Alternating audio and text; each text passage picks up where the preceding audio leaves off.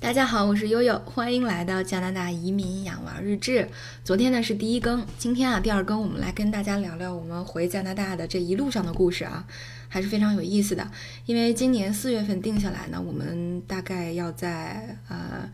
呃九月开学季之前返回加拿大啊。一方面是呃孩子们的教育啊，小珍珠要上一年级了。那么另外一方面呢，就是啊对于我们啊。在移民监上的这种义务的要求，就五年要待够七百五十天，我们还不够这个时间，所以算了算，怎么着也得在七月底和八月初的样子返回加拿大啊。于是从四月中旬就开始看机票啊。当时我不知道，呃，对当时的这个这个情况，大家还有没有印象？因为中加呢在进行航权方面的博弈。呃，这个加拿大要求航权对等，为什么呢？因为当时呢，每周从中国发出的航班到加拿大的有六班，啊，海航，啊，这个东航和南航，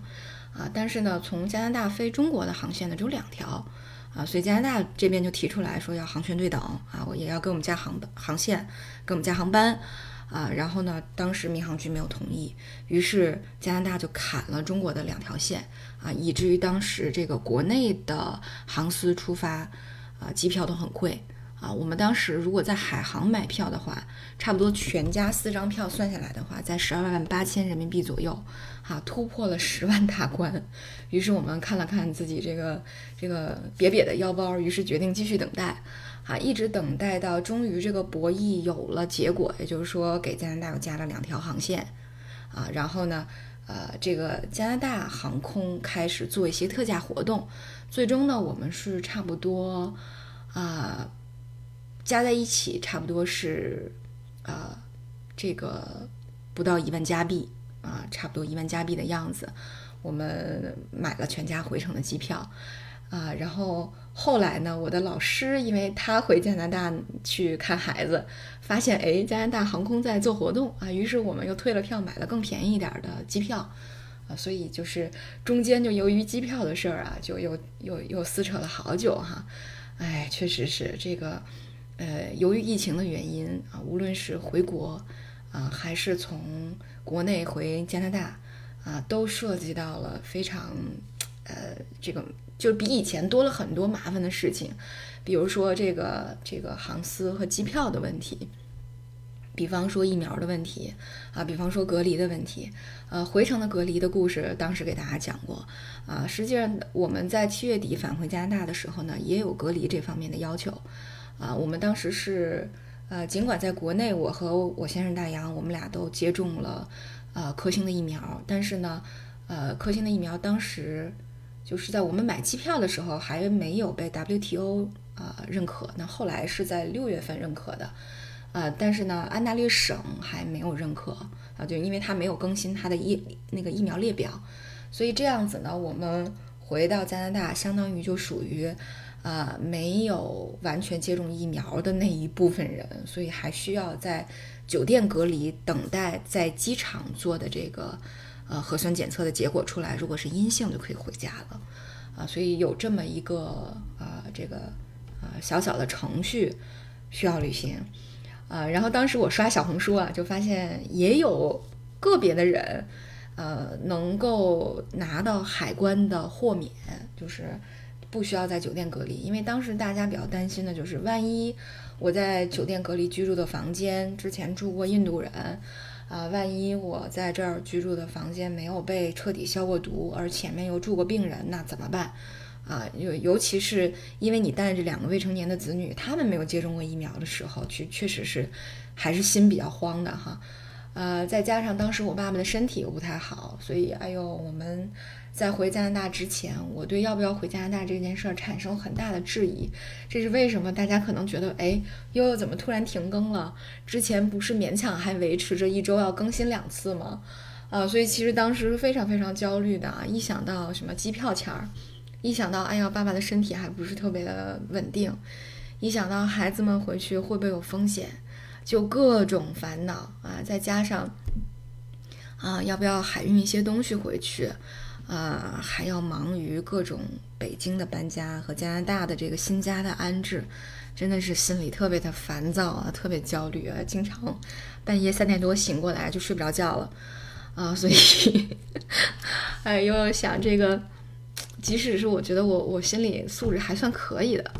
啊，我觉得在当时都产生了很多的质疑啊，有很多很多的负面情绪，我觉得不太适合，当时真的是不太适合录节目啊，录完了我就担心，总是在吐槽。我觉得我们那个听一个节目，肯定不想听那些负面的，就是你自己没觉得，但是实际上自己被 PUA 了的节目，对吧？呃。还是希望能听到很多，你就听完了之后觉得很轻松、很有意思，啊，所以我我我至少我觉得我们天津人的基因里还是希望听完了能博大家一乐，觉得很轻松愉快的哈。所以当时我就想啊，我我最好还是停下来一段时间啊，那个调整一下。这件事在什么时候出现了一个转机呢？就突然我的心情觉得哦，好吧，我还终于高兴一点了，好像有有一点值得高兴的事儿了。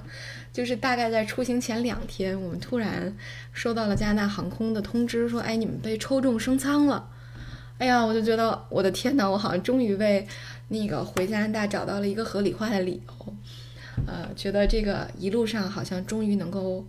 不那么的波折，然后不那么的辛苦，能够让孩子们条件好一点啊，我觉得还是挺开心的。所以实际上，呃，我们是买的这个加拿大航空，因为是上海飞多伦多的，所以之前先得到上海，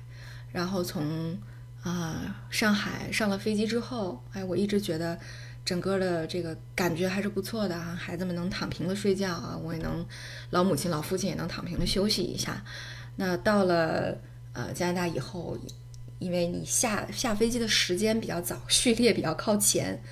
所以到了机场以后呢，你无论是取行李呀，还是做核酸检测呀，都属于比较快的，非常。我们大概从下了飞机到做完核酸检测，在机场等那个隔离酒店来接我们。这个去酒店的这个班车只用了一个小时的时间，还是非常迅速的。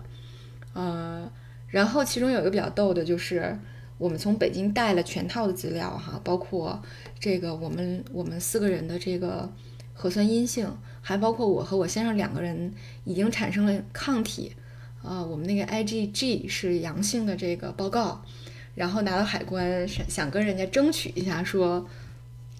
我们能不能因为带着未成年子女啊，觉得比较折腾啊？我们又有自己的住所，能不能直接回家隔离？然后经过了协调之后，海关的小姐姐然后请示了她的上级，跟我们说，要不然你们还是去隔离酒店住几天吧，因为确实以前的安省还没有明确的，嗯，什么样的人能豁免，呃，这个呃，什么样的人不能豁免呃酒店隔离？这在这个规定没出来之前，他们还有一定的灵活性。但是有了这个，呃，这个这个要求以后呢，确实，因为我们没有接种啊，像辉瑞啊、麦迪娜这几种疫苗，这四种，啊，所以就因为这个国内的这个抗体检测证明呢，在安省也没有相关的法律说它能够纳入到这个豁免的考虑范围之内，所以他们说你们现在还是不符合这个豁免条件的。啊，于是我们还是登上了去隔离酒店的班车。啊，其实隔离酒店的一个是几个隔离酒店啊，这它的列表上大概有十来个，其实离这个机场都不算太远。呃，有的是步行可达，有的是需要坐呃十分钟、十五分钟左右的班车就能到。呃，我们到了酒店以后呢，我们的朋友已经在酒店等我们了，帮我们把这个八个大箱子先搬到新家，然后我们几个就拎着非常简单的行李。呃，入住了酒店，啊，然后，呃，我当时发过一个朋友圈哈，那个有有我微信的朋友应该看到了，各方面还好，吃的也不错，然后酒店也蛮干净的，呃，然后呃，到酒店之后就跟其实到西安的酒店差不多，饭都是准备好的，水果都是准备好的，然后屋里还有一些消毒纸巾、酒精，啊，一些注意事项。那和西安不太相同的就是。呃，加拿大这边的隔离酒店，你跟前台预约，还可以去楼下放风啊，都是可以的。每天有呃十五分钟到半个小时左右的时间，你可以去放放风。对，但是实际上我们都没有用到，因为差不多十个小时以后，我们的呃核酸阴性的结果就已经通过 A P P 的方式发到了手机上。那实际上我们就就叫了通知了自己的朋友来接了。那你就其实就只要拿到阴性证明，跟酒店说一声，就可以退房走人了。啊，所以其实我们大概在第二天哈，十九号的飞机，二十号我们就已经回家了，所以很快哈，从呃十八号离开北京，到二十号加拿大时间，北京时间二十一号，啊，差不多呃四十多个小时，我们就已经回到了新家，呃，入住了我们的新居，还是挺开心的哈。呃，所以今天的这个节目封面呢，跟大家这个给大家贴了一张我们到新家的第一张照片，在门口啊，全家一起和送我们来的朋友们啊一起照了一张合影，啊，也预示着我们这次回加拿大以后的新生活就要开始了。那呃，确实哈，如果从心情上来讲，和以前还是有不同的，因为我就发现，哎，以前没有这个感受啊，因为每次来，一方面是觉得新移民过来很忐忑。啊，也不太熟悉情况。一方面又是租的房子，哎，那么这一次来呢，明显就是，哎，你对这边的情况比较熟悉了，然后你买的房也是非常可心的，哎，来了之后突然就油然而生了一种主人翁意识哈。从到了机场就觉得非常的开心，很兴奋哈，好像之前的阴霾，呃，随着这个 升舱就一扫而光，还是很开心的啊。那个随着隔离结束，那我父亲在北京的情况。呃，也进入到了一个比较稳定的身体阶段，所以整体来讲还是让我觉得哦，终于有了一点轻松的感觉，能够坐下来，呃，带着正能量的跟大家分享我们的生活了，啊，所以我们的节目还要继续下去，希望大家能够持之以恒的支持我们的节目哟。好，那今天呢就到这里，感谢大家的关注，我是悠悠。